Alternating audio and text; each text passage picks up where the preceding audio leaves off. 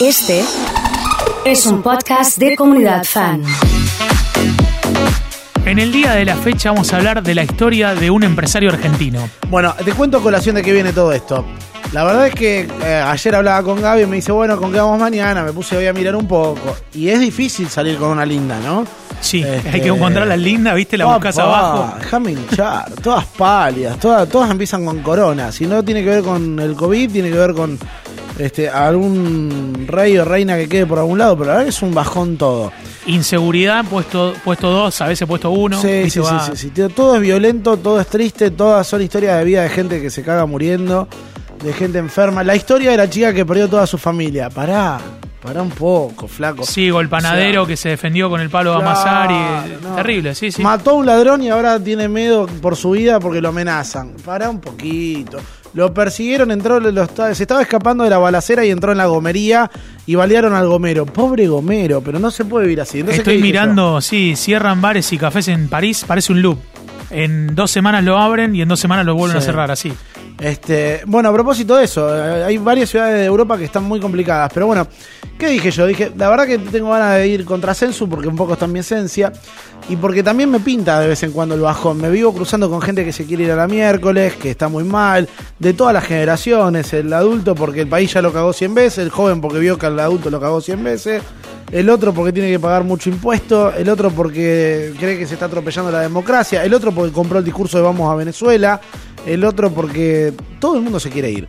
Y todo el mundo está triste y todo el mundo bajón. Y como y a hay mí no mucha me gusta gente hablando de irse y se queda también. Mucha gente, vos sabés que sí. De Hay hecho, gente diciendo, tenés que irte, no sé, Novarecio está diciendo que, que la nota con el intendente de Montevideo, la intendenta, digamos, con el, el gerente del hotel, bla, bla, pero está acá. Sí, es verdad eso. Y con la que junta, como parece vaya. Y mm, entonces, ¿qué dije yo? Voy a ir contra Sensu porque me parece que es lo más saludable. Encontré, dando vuelta por algunos portales, la historia de un empresario argentino al cual no conocía, que me llamó mucho la atención. Un fulano de una historia de un, debe tener sesenta y pico de años, del conurbano bonaerense, de joven muy, muy, muy, muy humilde, vivía en una casilla con sus hermanos y sus viejos. El tipo laburaba de todo un poco, hacía changas, muy cagado de hambre, ¿eh? en los 20 hasta que conoce a un señor que inyectaba plástico. Él hacía algunas changas eh, como electricista. Este, y entonces se le ocurrió decirle a este señor si no le hacía una cajita plástica. Para la de la luz, ¿viste? Las cajas Sí, plásticas de la luz. sí, sí. Entonces, ¿qué hizo? El señor le dijo que sí, que sin ningún problema, pero que él tenía que traer la matriz de lo que quería, que lo caro de todo esto era la matriz. Entonces, ¿qué hizo? Fue a buscar a un matricero para que le hagan una matriz. ¿Y qué le pudo haber pasado en Argentina? Lo estafó el matricero. No tenía nada. Eso lo había hecho con los ahorros de hacer changas de electricista. Te estoy hablando de los 70. Agarró y el tipo, como era bastante cabezón, vendió un Taunus, un Taunus, un Torino viejo que tenía. Lo único que tenía. Exactamente, y con el Torino viejo fue y garpó de vuelta para que otro le haga la matriz. Le hicieron la matriz. La matriz, como podía ser, hecha Made in Argentina, defectuosa. Digo así porque si no, digamos, para poner un poco de color a la historia, ¿no? Podría haber salido bien tranquilamente. La cuestión es que cuando va a hacer la matriz y hacen la primera inyección de plástico, la caja sale toda defectuosa. El tipo ya estaba endeudado. La caja le había salido para el miércoles, no se la podía vender a nadie. No podía agarpar otra matriz, estaba hasta las pelotas. Dijo, yo voy a ahorrar, voy a hacer una matriz nueva y voy a empezar de nuevo. ¿Qué hizo? Siguió haciendo changas, siguió laburando como perro, juntó la manteca, hizo una nueva matriz en otro lado, la matriz salió bien y hizo la primera caja. La primera caja salió muy bien. Empezó a inyectar plástico en lo de este señor, que era como una especie de padrino este, laboral para él, Sí. un delfín. Cuando este hombre muere, se cansa de vender las, las piezas que le fabricaba el hombre y se compra él una inyectora de plástico y se pone él a inyectar plástico y a hacer las cajas plásticas eléctricas. Así se convierte en un pequeño imperio del mundo de los productos este, de materiales eléctricos se llama Rocker, la empresa. Le fue realmente muy bien. En un momento, el tipo emprendedor compra un predio enorme donde ya tenía disponibilidad para producir otras cosas. Y se puso a producir tanques de agua plásticos, pero con un sistema que le generaba una automatización especial. La cuestión es que el tipo se hace mega millonario. Sí, acá en Argentina.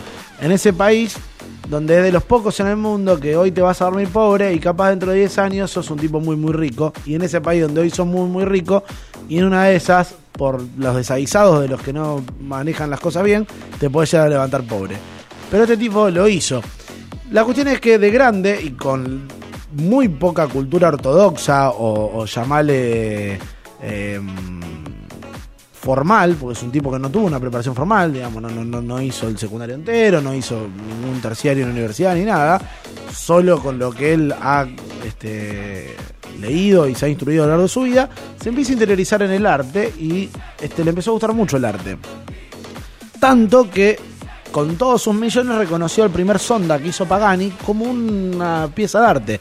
Y es el primer argentino en haber importado un sonda de la marca Pagani. ¿Qué pasa con este fulano?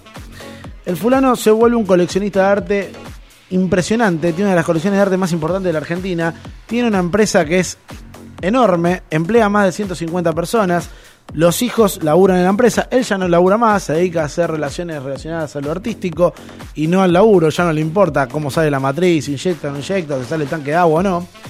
Pero la cuestión es que es un caso de éxito argentino y la verdad que lo hizo sin cagar a nadie. Al contrario, fue cagado varias veces en el camino. Y a mí me gustó la historia porque digo, bueno, a ver, tan, tanto que estamos en redes sociales con la Argentina y los políticos y esto, hay un montón de historias. Este, y a veces somos tan críticos que pensamos que siempre el que logra el éxito o el que le va bien lo hace eh, de forma indecorosa, lo hace de una forma repudiable, lo hizo porque le afanó tal, lo hizo porque lo otro. Yo tengo la suerte de conocer varios ejemplos de gente de laburo que le ha ido muy bien, que generan mucha mano de obra, que generan mucho empleo, que cuidan a los empleados, que son empresarios de calidad.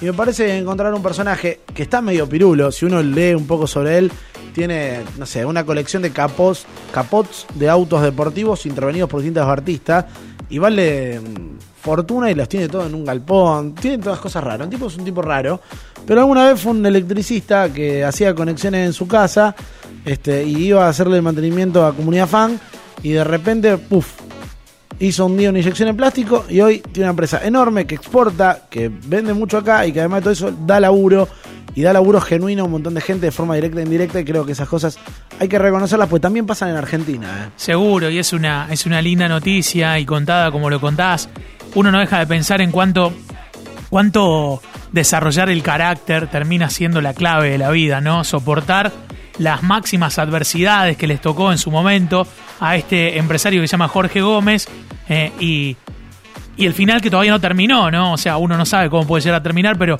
estamos en este momento. Estaba viendo, tiene una casa museo en Nordelta, tuviendo un vitro con Freddie Mercury atrás, Sí, mirá. eh, excéntricas camisas y, y manera de vestir, 61 años y en la historia de esta que estás contando. ¿eh? A él le gusta que lo definan como un coleccionista excéntrico, porque la verdad que tiene piezas de arte extrañas, en muchas intervenidas por situaciones raras.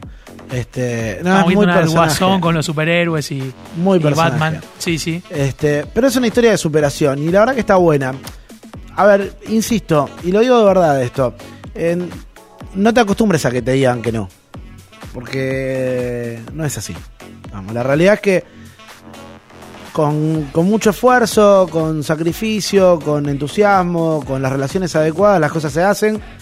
A pesar de que el clima sea adverso, a pesar de que te metan la mano en el bolsillo, a pesar de que te digan que no, a pesar de que te traten mal, a pesar de que en el medio algún, algún afecto te estafe.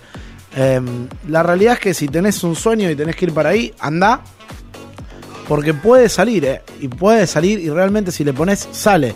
El tema es no creer que no se puede. Si uno cree que no se puede, estás negado. Y, y Argentina tiene una situación que realmente es muy interesante.